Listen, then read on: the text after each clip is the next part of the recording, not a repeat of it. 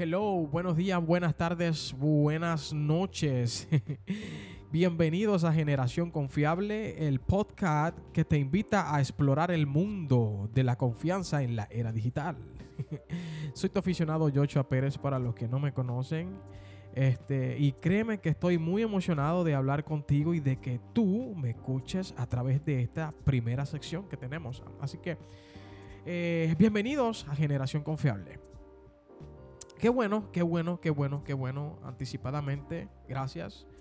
eh, porque están conmigo en mi primera sección y hoy tengo un, un invitado que prácticamente ha sido mi mentor, ha sido mi maestro, ha sido eh, mi amigo, hermano. Prácticamente cada vez que hablamos siempre dialogamos y hay algo nuevo que aprendo de él. Siempre hay algo nuevo que aprendo.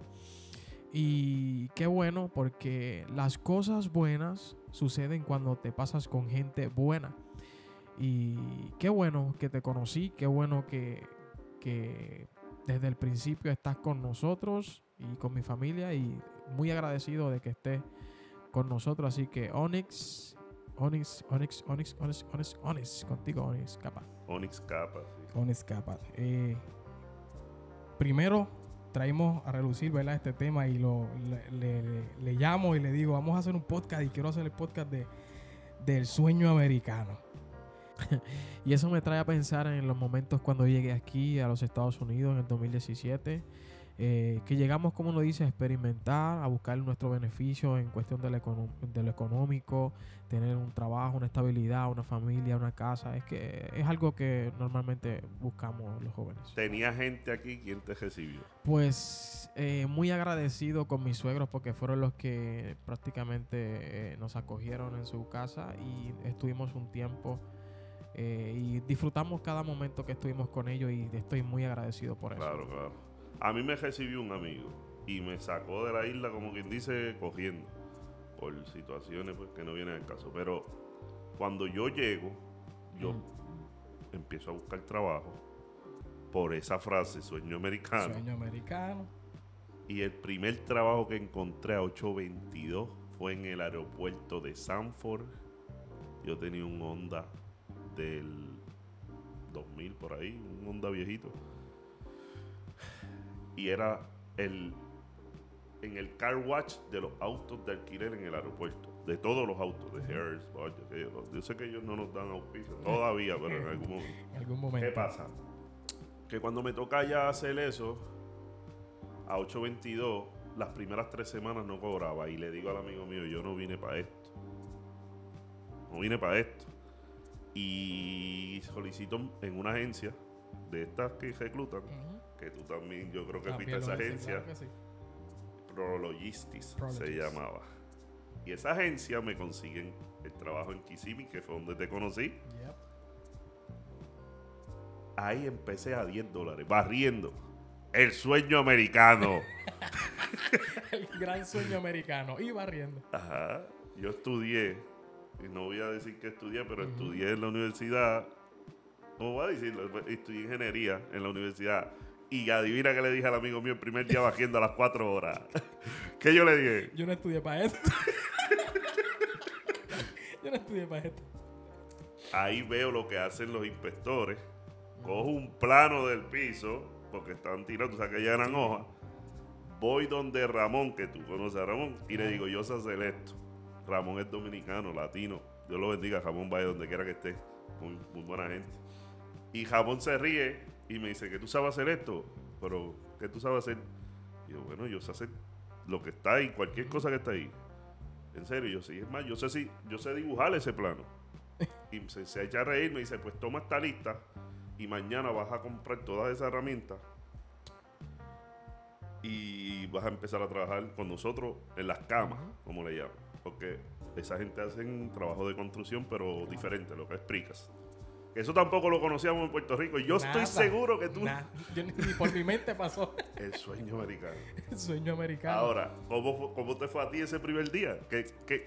Pues realmente fue igual, porque, o sea, no empecé en construcción, pero sí cuando, cuando vine ya tenía el plan trazado de que ya había tenido una entrevista y todo por, por llamada y me, iba- me iban a recibir en una, una, en una fábrica y yo estaba prácticamente en, en que van productos que van directamente al consumidor, que fruta, que era... Oh, claro, claro. Yo me acuerdo. Y Tú eras supervisor en esa exactamente, era supervisor. En los y eso. Y, y prácticamente tampoco me vi, tampoco me vi como supervisor, porque yo empecé como todo el mundo, yo empecé por debajo, eh, tirando, tirando la fruta a un, a un contenedor de químicos y metí las manos en, la, en lo que yo digo en la máquina, que no me tocaba, pero lo hice en, en, ¿sabes? en cuestión de que quiero crecer también, quiero aprender cosas nuevas.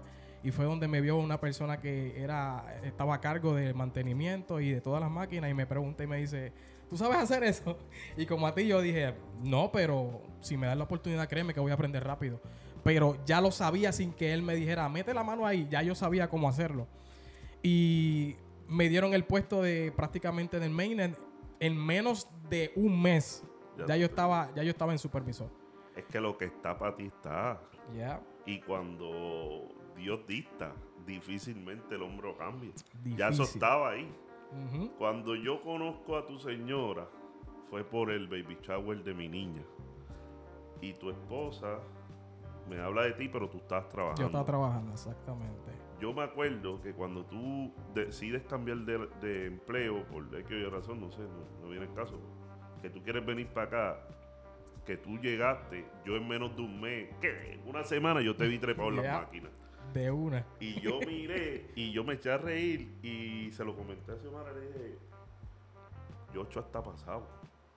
Yochoa no le coge miedo a nada, se prepara, hace lo que sea. Y eso en Estados Unidos, en el sueño americano, el es bien sueño. apreciado. Claro. Lo que pasa es que el sueño americano tuyo es diferente al mío y es diferente al otro. Hay quien viene a Estados Unidos y el sueño americano es estar en discoteca todos los sábados, gastar en botellas de alcohol y, es- y después el lunes está arrepentido de todo lo que gastó el sábado. Porque se sienten más vacíos de lo que estaban. Ahora están vacíos los bolsillos, vacíos eh, físicamente por la desnutrición, la Sí, deshidratación no, del alcohol. y- Y, vacíos eh, espiritualmente porque gastaste todo eso y ahora cómo va a pagar la comida, aquello, lo otro, gasolina. Para que tú veas. Pero hay algo que concuerda en el sueño americano que es crecer, como tú dijiste. Tú viniste a crecer.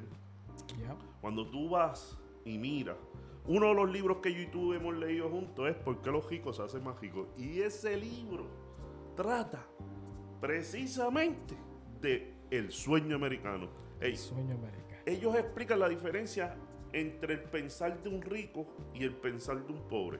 Y esa discrepancia en between de los dos, eh, entre medio de los dos, la. ¿sabes? la mentalidad del pobre y la mentalidad del rico, esa gran lejanía de pensamiento es la que hace que el sueño americano, en vez de tener una gráfica para arriba y que la gente lo vea como algo bien brutal, hoy en día tú le preguntas a cualquiera y te dice, sueño americano, ah, eso no existe. Eso no existe. Yo no sé tu pensar. Tampoco estoy aquí para juzgarlo. Pero para mí el sueño americano está más vigente que nunca porque la oportunidad está más cerca que cada día que pasa yo veo que se me va cumpliendo. El éxito no es llegar a una meta. Llegaste a esa meta y te vas a poner otra porque la Eclesiastés lo dice, usted es un hombre de Dios. El hombre es un hombre que busca todo el tiempo prosperar. Y aunque a veces se como que se tilda en vanidad, en realidad es crecimiento. Y mientras uno más va creciendo y, y como que... Porque cuando va- volvamos atrás al trabajo, cuando yo empecé de inspector yo no me quedé ahí. Yo cogí todas las bases. Yo empecé en, en el concreto, testeando el, el cemento para poderlo otorgar la- las garantías que tienen lo- lo- los productos que salían de la empresa pa- por la fortaleza que el concreto tiene que dar. Claro. Pero de ahí yo me fui a las camas a inspeccionar lo que se hacía, la varilla, aquello, lo otro. Después me fui afuera contigo a chequear lo que se exportaba. Y ahí fue que, ahí me di cuenta que ya tú tenías el sueño americano más claro que nunca aquí. Porque de toda la gente que había, los únicos que escuchaban libros éramos tú y yo. Y cuando tú venías a ver, es- ese efecto que causábamos era como que ellos buscando. Porque si tú vienes a ver, esto estaba buscando el sueño porque la esposa hacía lo que hacía para generar. Para generar Entonces Abel quería hacer lo otro. Y cuando viniste a ver, todo el mundo pum, pum, fue escalando y fue logrando sus logros que eran éxitos, pero ahora tienes otro, otro punto a llegar, otra meta, que es otro logro que tú quieres llegar. Y eso es prácticamente lo que uno busca cuando el sueño americano es esa libertad financiera, sentirse libre y, poder tener esa ganancia que según tu esfuerzo. Y más que todo lo que tú has hecho, más que todo lo que tú has hecho. ¿Realmente tú crees que existe o no existe el sueño americano? Ahora, hoy, en la actualidad, ahora con lo que está pasando de la inmigración y toda esa madre. ¿Existe o no existe? Perdón, me tomo un café y tengo como que gas. Mira. Tranquilo. Aquí, aquí pues te podría dar agua, pero. Mira, yo te voy a explicar Lo que pasa es. Es que mi mentalidad es de ganar, ganar todo el tiempo. Claro. Por ejemplo, ahora tú tocaste un tema que ese va para el otro podcast porque lo vamos a hablar bien cortito y preciso, pero para que la gente entienda. En Alabama, en el 2011 pasó esto. Y llegando hablamos un poquito y yo te dije, eso no funciona allá. La gente que hacía los trabajos fuertes dejaron de hacerlo, se vio el efecto domino, se vio el estado afectado y los mismos que castigaban o ajusticiaban a los inmigrantes dejaron de hacerlo porque veían que se estaban disparando para los pies. Ahora bien, cuando tú me dices, Oni, ¿crees que existe? Mano, es que ya yo lo veo, ya yo veo el túnel al final. Antes yo ni veía ni. Yo no sabía ni dónde estaba el túnel. ya por lo menos ver la luz. Cuando yo llego aquí, que primer apartamento, mira, vivía en la sala de un amigo. A los tres meses, como ya yo tenía crédito, pegó a buscar la manera de ah, voy a poner la luz a mi nombre. ¿Para qué? Olvídate de eso. Ese, ese es un punto, era ahí, ahí que va, perdona que te interrumpa. Ahí donde yo digo, la gente cuando viene a ese sueño americano, prácticamente de donde quiera que venga, no tiene crédito, no tiene historial de crédito.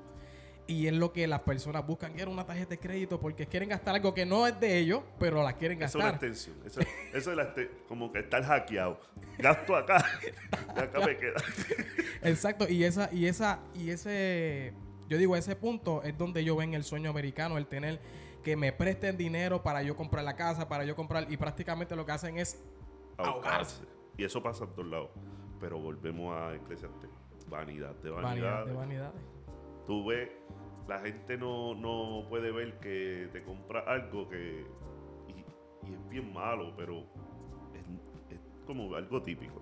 Te compra un vehículo y vas al trabajo y tu mejor amigo a los dos días se compra uno un poquito más para decirte que. Y eso, como que tú te quedas como que, ¿pero para qué?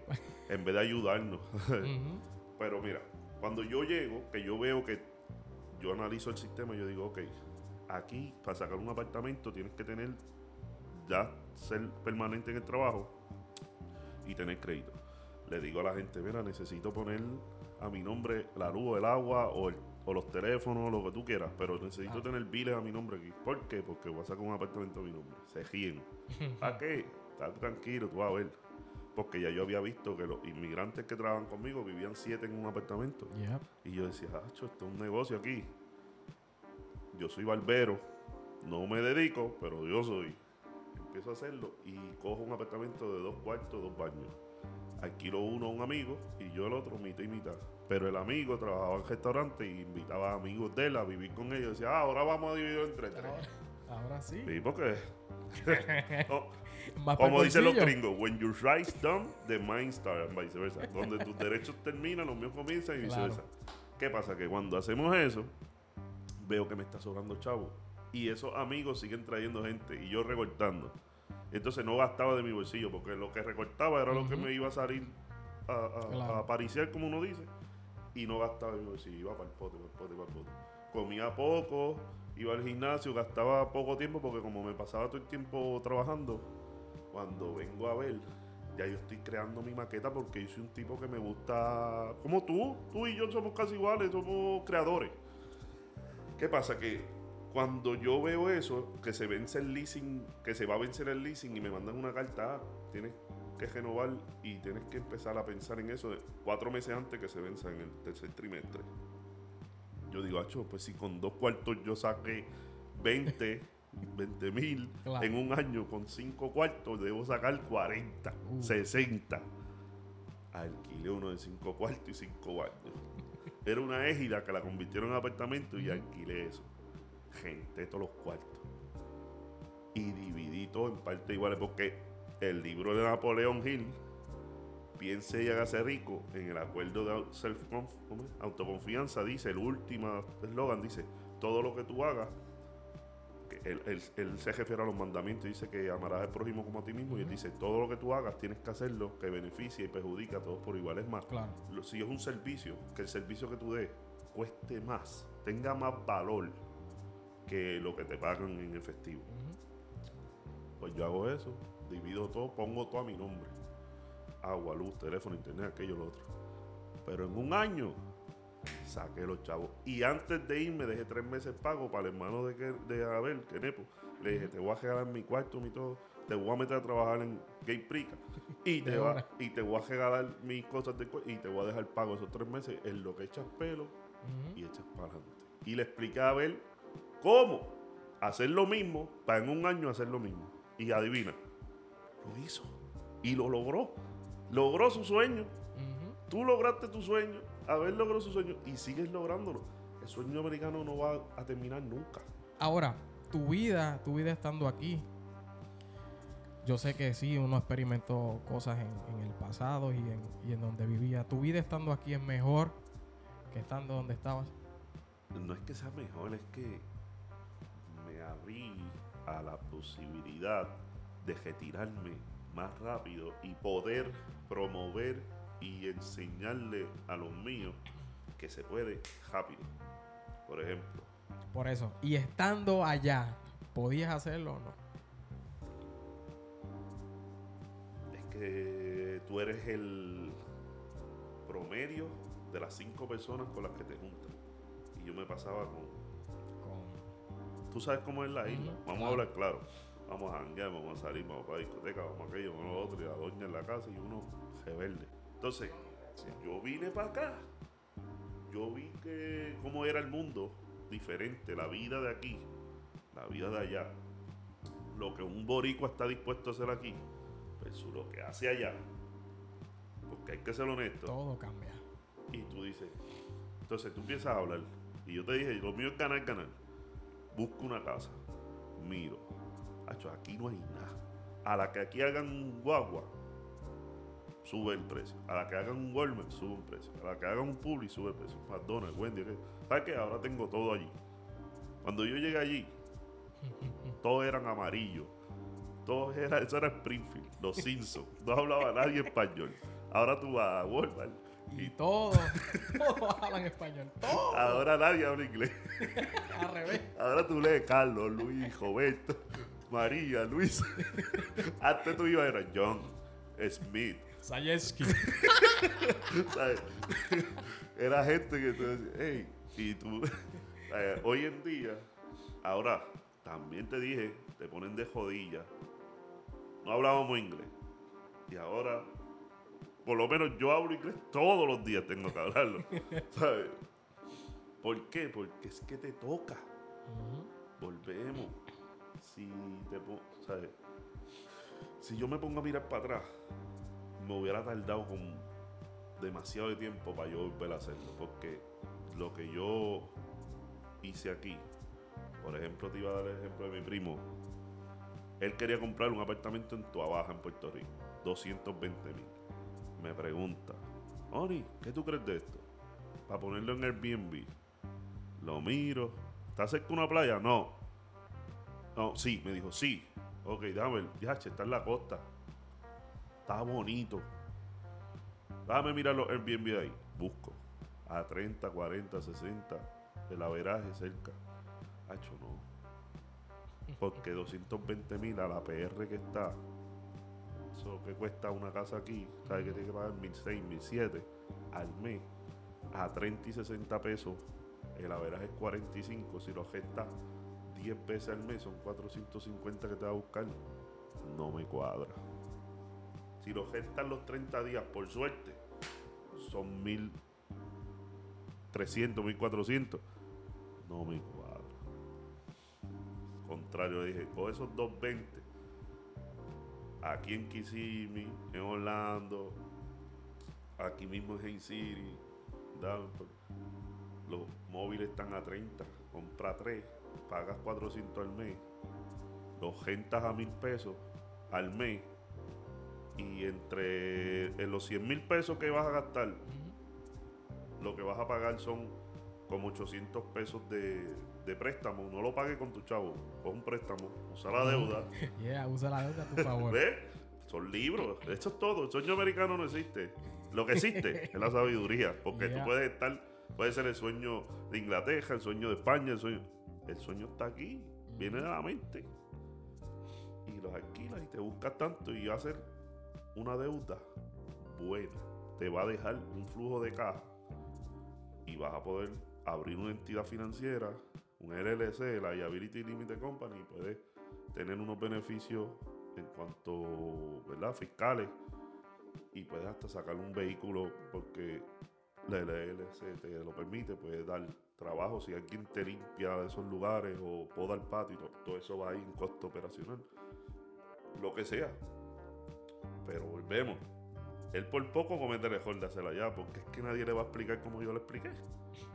Tengo un amigo en Miami, lo mismo. Quería comprar un apartamento allá. Le dije, no, porque es que Miami es la pequeña California. Ya los precios están allá. Mira aquí, busca, abre, Jeffing. Le ofrecieron una casa. Le abro Jeffing, le envío, le enseño que las cuatro casas que están alrededor no han subido en los últimos meses más de 20 mil dólares. Pues, ¿para qué vas a comprar? Tienes que buscarle y mirar y decir, ok, en un año subieron 100 mil pesos. No ha caído. Espera que caiga 40, 20%, porque si vale 200, pues va a caer un 20%, 40. Ahí compra y cuando suba, vende y le sacaste flujo de caja. Yeah.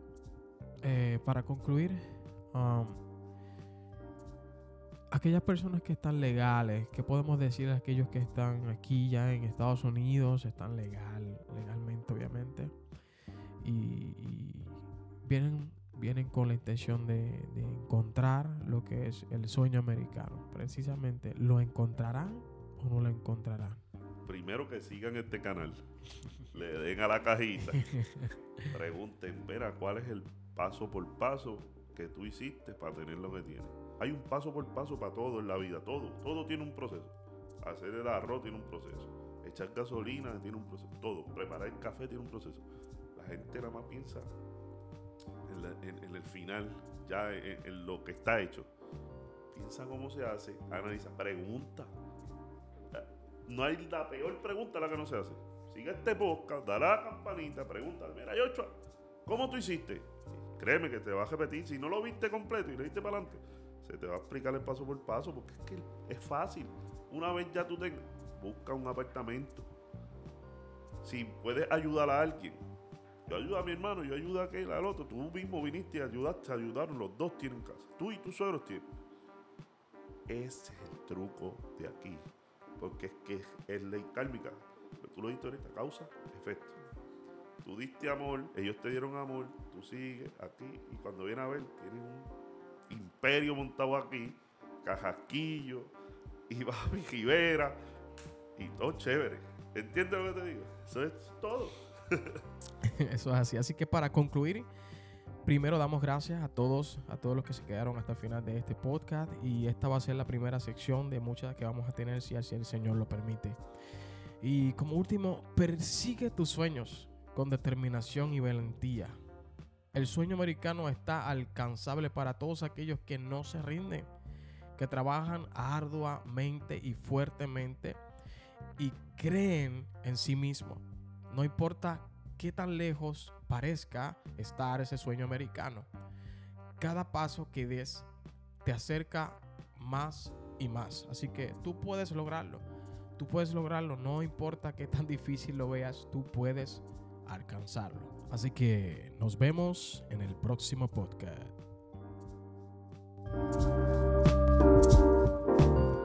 Buenos días, buenas tardes, buenas noches a todos los que nos están escuchando a través de este podcast Generación Confiable que está ahí. Eh, Aplauso, pues, dale. Eso, dale. ahí. Aplauso ahí. Pero ahora Los ahora escúchame, sí. choque de gente allá atrás. No, Tacho, ahí no, no, hable, no hable muy alto porque se escucha aquí. El, Ajá, ¿ok? ba- Bájale el celular. Con los modos de avión, vale. Yeah, yeah. Estamos aquí con Onyx. Un ¿Qué es lo que- servidor, nuevamente, gracias por la invitación. El señor Joshua Cajaquillo me volvió a invitar. Sí, no, ya, ya eres parte de Generación Confiable ya. Lo más brutal que yo le digo, Joshua me escribe algo ahí del tema y yo le digo, y entonces, qué sé yo, hablando. Pero Joshua, este, este lo va a hacer solo, qué sé yo. O me está invitando. Chico, estoy Rápido. contando contigo. Adiós, yo estoy contando contigo. Eso fue una pavera que yo tenía a las seis y media de la mañana. eh. y así mismo es, tempranito te lo dije, ¿verdad? Sí, no, nosotros Ya, ya. madrugamos. El que no sabe, el que se perdió el sueño americano, vaya y Yeah. búscalo, en, Búscalo. en su plataforma de podcast preferido o predilecta. Yeah, Realmente yeah. ahí te vas a enterar de unas cosas y vas a escuchar a lo que nos dedicamos y por eso es que madrugamos y todo eso. Yeah. Y, y hablamos un poquito después de nuestra experiencia estando aquí, eh, cuando llegamos aquí a Estados Unidos y la forma en que eh, podemos experimentar y ver el sueño americano. Para algunos que dicen que no existe, pero realmente existe. Hay gente que va a pensar y va a discrepar, pero es como yo le digo, no se trata, yo no te quiero convencer de tener la razón, porque yo aprendí que la razón eh, la tiene siempre la persona que piensa que la tiene, sí, Ujú. porque es en base a tu juicio. Pero que opiniones van y vienen, yo siempre le explico a la gente y como lo dije y lo especifiqué en el podcast, si tú quieres aprender paso a paso que nos funcionó a nosotros, con- está comprobado porque tenemos, ah, yo le mandé a ver el audio y ah, gracias por la pauta, rápido me Ah. dijo. Y par de gente que ha escuchado dice, wow, es verdad, yo que te vi, así mismo fue que lo hiciste. Y si tú lo haces así, a- al año, a los dos años, va a ser tu sueño realidad, que es el sueño de todo el mundo que es tener una propiedad. De hecho, el tema de hoy tiene que ver con eso de la propiedad y qué sé yo. Y cuando yo le envié eso a par de gente, dice, wow, como tú lo hiciste así, y yo le digo, si tú quieres aprenderte paso por paso, métete a la plataforma digital de tu preferencia, escucha el podcast, pregúntanos, búscanos en las redes sociales, yo Geniel Carrasquillo, Pérez Carrasquillo, Ya. Onis Capa Rodríguez, porque Onis Capa es mi papá también, so tengan cuidado que si le preguntan a ese, te dice, invierte, no voy a decir porque esas marcas no nos auspician y hasta que ellos no se comuniquen con el señor Joshua Geniel, yo no voy a mencionar ninguna marca. Todavía, todavía. Pero papi te dice unas cosas que son vagabunderías. Pero este, en base a lo que estábamos hablando ahorita, en referente al tema, eh, ¿qué para ti, pienso yo, que para ti es más importante si comprar o rentar, sea una casa o, o un apartamento? ¿Qué, qué crees que sería mejor para las personas que, que están llegando? Es un tema bien largo y bien extenso Yeah. y bien. Pero yo te voy a empezar con lo que te mostré ahorita. Cuando yo venía para acá, yo tuve que buscar tu dirección porque yo nunca me aprendo las cajeteras. y cuando busco tu dirección y la pongo, digo, ah, cuando llegue allá, como tengo que buscar información, busqué cuánto vale tu propiedad y cuándo tú la compraste. Yo vi que la compraste. ¿Se puede decir el precio? No, o sí. Sí, sí. En el 2020, en 188. Yeah. Una casa, tres, tres cuartos, dos baños y con un clase tejeno que yo creo aproximadamente es un cuarto, un tercio tejeno. ¿Sabe? Que es algo, es grande. Yeah, Son 1.12 acres. 1.12. Mira para allá que. Ah, porque es para allá atrás, ¿verdad? Sí, es hasta, hasta atrás. Diache, que yo estaba creyendo que era hasta aquí. Es Pero hasta allá atrás. me acordé que. Ya hasta los, hasta los Diache. palos allá. Mira. ay, ay. Aquí caben ahora, cuatro ahora, casas. ahora, si él divide en cuatro, un cuarto de acre para cada uno o punto tres acres para cada uno, pues realmente puede hacer cuatro casas y es un... Entonces, para que tengan un más o menos, en el 2020 las quieren 188. Yo no sé si es refinanció o no, no le he preguntado. De hecho, Mm, ¿refinanciaste o no? No, no era Ok, pues en el 2020 fue que cayó la pandemia y los intereses estaban bajitos. A ese precio, a un interés de 2.25, 2.5, que es lo que estaba, que él no me ha dicho, estamos hablando sin saber.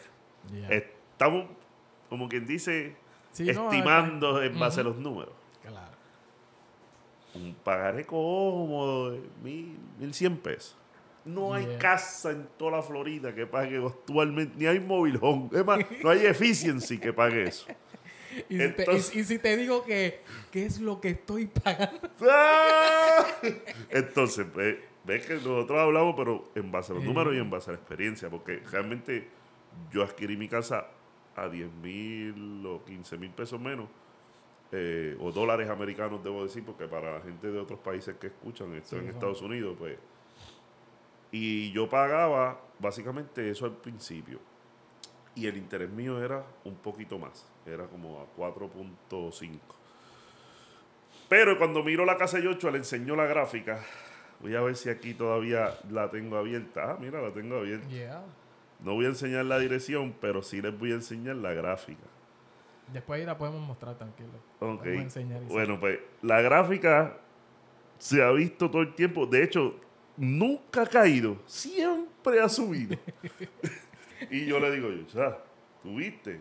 Y cuando la, en esto que cayó un poquito la economía, bajó 10 mil y volvió, subió. Bajó 20 y subió 11. O sea, que estamos en 9 negativo, pero está 80 y pico por arriba de lo que la compró Yeah. haga su matemática. Y ahí es donde yo digo, entonces, ¿quién del 2020 actual a- al día de hoy guarda 90 mil dólares? ¿Quién? Pues entonces, comprar o rentar. La gente, es que es algo ilógico. O sea, tú vas a rentar, le vas a pagar la casa a alguien y entonces tú. Y, y, bueno, como, como diría yo, hay, hay, hay diferentes pensar. Hay gente que sí piensa, hay gente que sí piensa que alquilar o rentar es mejor que comprar una casa. Por ejemplo, ¿Cuál es el si- beneficio? por ejemplo, si, si es una persona que no está estable, en, no, no va a estar estable en ese lugar que se, pasa viajando, pues prácticamente no le conviene comprarse una casa. Entonces sería mejor rentar. Oh, claro. Si no tiene familia o, o Yeah. hijos y lo que está es de brincar. Entonces, Hacho, pero es que como que. no, yo entiendo. Porque si tú. Es prácticamente regalar y tirar el dinero al por suelo. eso, es lo que están diciendo. ¿quién ahorra 80 mil dólares en tres años? Estaba viendo ahorita video de una muchacha que estaba hablando acerca de la ganancia capital. Prácticamente lo que estabas hablando del valor de la casa, lo- el- el- como uno dice, compré la casa en 100 y el valor me subió a unos 50 mil dólares por encima y yo agarré esos 50 mil porque obviamente es mi ganancia. Pero aquí en Estados Unidos esa ganancia prácticamente hay que dar un por ciento para lo que son obviamente el gobierno, los taxes y etcétera, etcétera. Y también vi cuando ella decía que hay gente que compra y compró la casa, hizo su inversión, pero hay una ley que es de la, creo que es 1031, change, algo así, que prácticamente le ayuda al rico a ser más rico. Que ellos compran a un precio y para no pagar tasas, pues ellos vienen, cuando la van a vender, tienen que, esa ley, que tienen que hacerlo con un notario y todo, un abogado, y tiene que, con esa ley, los respalda que ellos tienen que hacer, pero tienen que comprar algo por encima, o sea, un mayor de la cantidad en que vendió. Si tienen que, como que dice, arropar con deuda la ganancia que acaban de obtener. Yeah. Sí, es, es lo que hablamos los otros días en el otro podcast que siempre decimos, porque los ricos se hacen más ricos. Más el rico. libro lo explica y lo especifica que es utilizando la deuda, La deuda, ya. como, como covering, como que, ok, tú me estoy ganando 150, pero acabo de adquirir una deuda de 280, Ujú. so esos 150 se transparencian supuestamente, pero son deudas buenas. Son Yeah. deudas buenas. Eso te metiste en 170 nuevamente, que es un pagaré de mil y pico, pero esa casa, al valer, al valer 400 mil, pues el pagaré de la casa es de 2.600. Son los 1.100 que tú pagas, te sobran 1.500. Si utilizas un home eh, management de estos que se dedican a rentar, limpiar, cortar grama, todo lo que uno hace como dueño de propiedad, Claro. Pues ellos te quitan de un 8 a un 12%. O si son mil dólares, pues son eh, 80. Si son 1500, pues son 40 más, porque la mitad de 80 son 40. Eso son 120 mensual que te quitan para encargarse del mantenimiento de la casa y de conseguir un buen inquilino, hacer background check y todas esas cosas que uno no quiere hacer. Pero eso es otro podcast. Ese es otro podcast. Aquí se está hablando de comprar Comprar o, vender o, o rentar. rentar. Ya. Yo me tiro, pero mira, con tu y tenis, como dice un buen boricua, a comprar porque hay otra cosa que se nos está olvidando, que es un apalancamiento brutal. En el otro podcast hablamos de que el, el- el- el americano común utiliza las tarjetas de crédito como si estuviera hackeado. Gasta aquí, paga acá y a veces se sobregira, como uno dice. En este caso, cuando tú eres dueño de tu propiedad, existe una manera de que tú cojas y vayas al banco y le digas que tu casa acaba de adquirir bastante de equidad, entiéndase, de profit, de ganancia. De ganancia. Y eso, el banco hace su análisis en base al precio que está actual en Silo, en Redfin, en todos esos lugares. Y ellos te prestan a través de una eh, ta- línea de crédito X cantidad. Casi siempre es el 90%, 80% lo que te prestan. Por ejemplo, yo lo hice. Se llama Home Equity Line of Credit. Línea de crédito eh, de la equidad de tu casa. Home Equity Line of Credit. Yo cogí, yo cogí poco. Yo cogí 60. Y los tengo en una línea de crédito. Funciona como en el banco se ve como si fuera otra cuenta de banco con 60 mil. Que cada vez que yo quiero utilizar, yo tengo una libreta de cheque.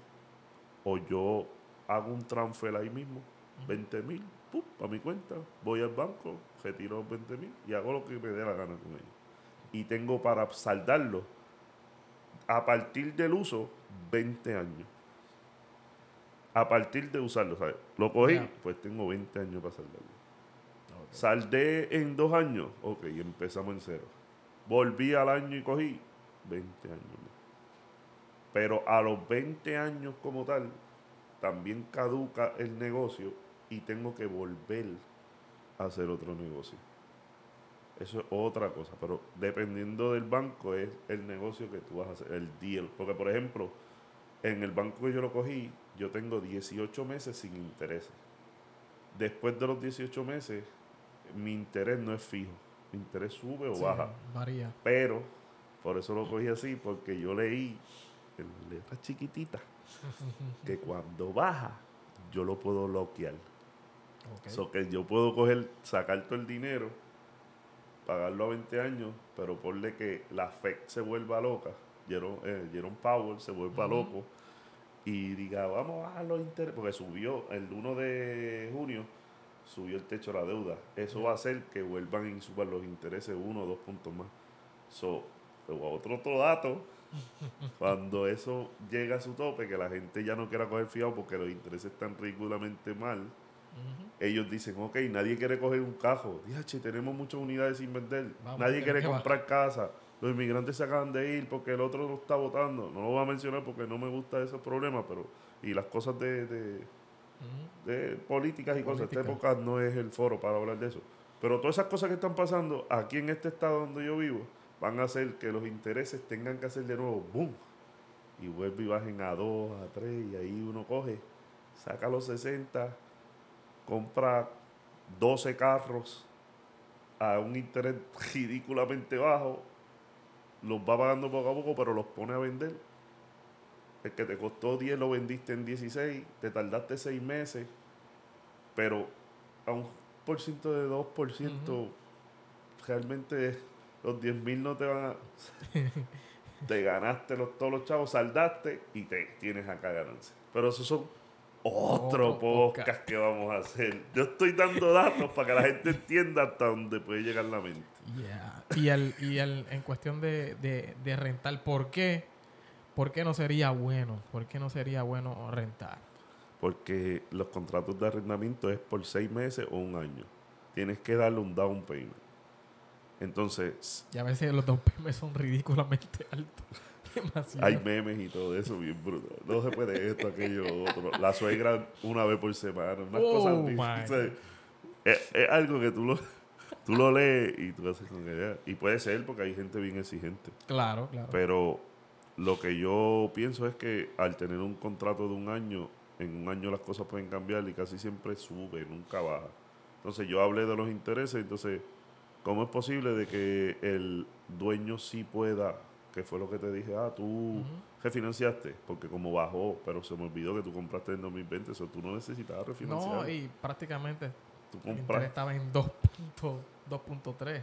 por eso que tú compraste el buen interés que Yeah. es el que todo el mundo quiere. Súper Tú bajo. estás chulería en pote. So, el, tú como dueño, si hubieras comprado a 4.5, que fue que yo compré cuando compré, por eso yo refinancié en, el 2000 en junio del 2020. Yeah. ¿Viste? ¿Ves? Es que si yo me sé los trucos de Batman también. sí, sí. Yo refinancié. So, eh, tú como dueño puedes refinanciar y tu pagaré baja. Yeah. Porque yo, para que tú tengas más o menos, el primer año yo pagaba 1.220. Segundo año, 1.220. Tercer año, que ganó Trump, ahí fue que me subieron. Cuando ganó Trump, ese cambio de Obama a Trump hizo que suba. No sé por qué, me subió a 1.450.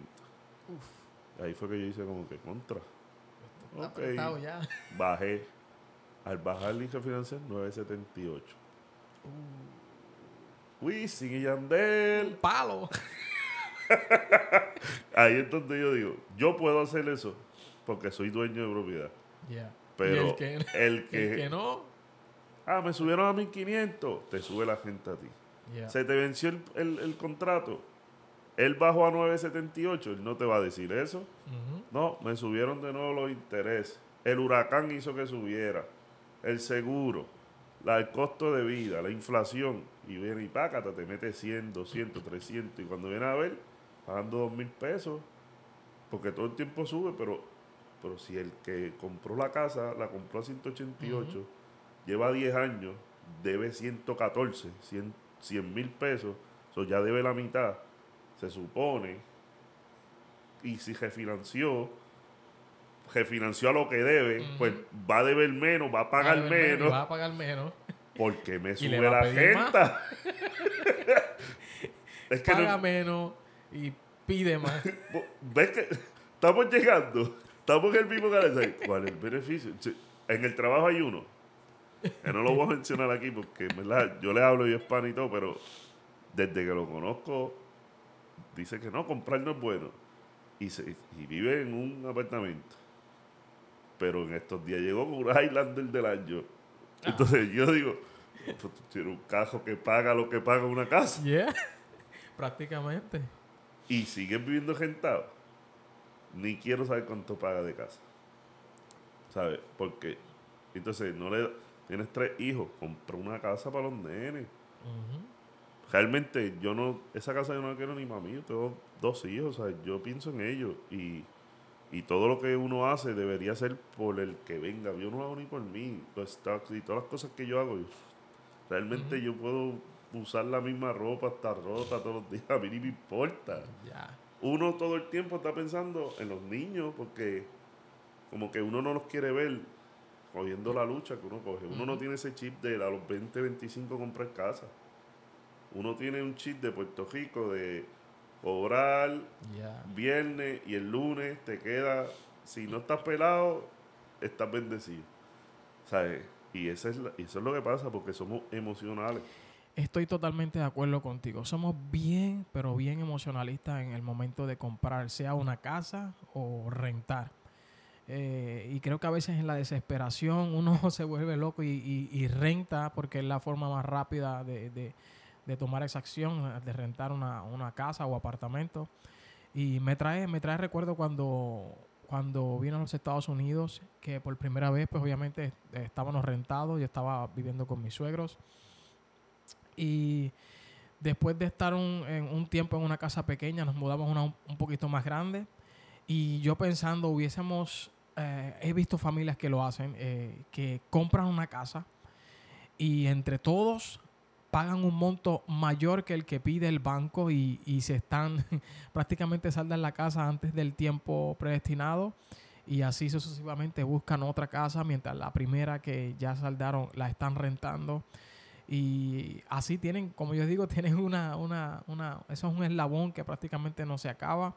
Igual si estás viviendo dentro de una casa que, que con tu familia, que aunque no vayas a hacer ese, como yo digo, esa movida o ese negocio, que pueden dividirse el, el monto del pago y pues sobrarle obviamente mucho más en el bolsillo y tener para muchas cosas más que pudieras hacer con ese dinero. Yo lo he pensado, así mismo como tú lo Es- piensas, pero mi señora es bien seria.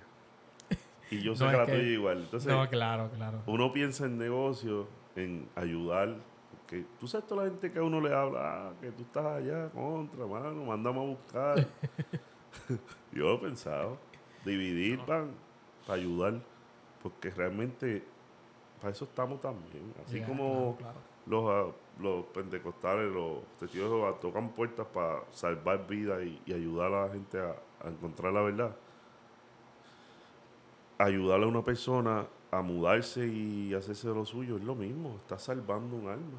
Yeah. Porque quién sabe en Puerto Rico o en el país que sea, porque estoy hablando de Puerto Rico, yo soy de Puerto Rico, pero la persona está pasando por una necesidad y, Ujú. no sé, la depresión, lo consume, el alcohol, la No, droga. y, y- y hoy, y hoy somos nosotros que estamos ayudando, pero maybe somos nosotros después, más adelante, que vamos a necesitar la ayuda. Claro. Y uno estamos, no todo el tiempo estamos aquí arriba, hay veces que estamos abajo también y, y vamos a necesitar la ayuda de, de alguien que nosotros le dimos la mano en algún momento. Así mismo es. Recientemente un muchacho venezolano me estaba hablando de eso, ah, que tú no sabes cuándo vayas a necesitar. Y, y aunque yo en el momento le contesté, yo, ah, yo nunca he necesitado, yo me fui de casa de mi mamá a los 14 y nunca viré.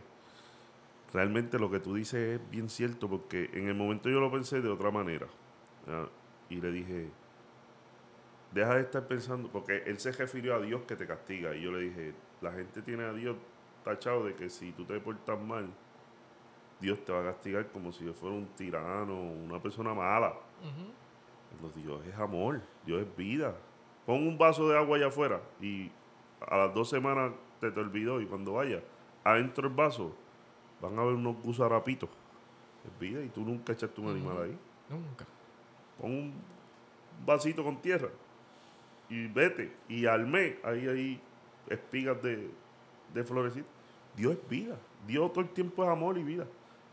La gente se cree que no, pero Dios es vida y Él no castiga. Pero realmente la- el mundo da muchas vueltas y cualquier cosa puede suceder. y El dólar de aquí se puede devaluar tanto que uno esté en la necesidad de tener que acogerse a otras medidas, las cuales uno no está acostumbrado. Pero cuando yo ayudo, por ejemplo, si yo ayudara a alguien a mudarse a los Estados Unidos, yo lo que quiero es que esa persona coja vuelo y se haga, y por eso a veces uno es tan fuerte, le explica, mira, no hagas eso. Ah, que me quiero comprar una Tacoma, pero ¿para qué? ¿Qué tú cargas? Tú eres jardinero, ¿qué, qué es lo que tú músico? Tú cargas bocina, ¿qué?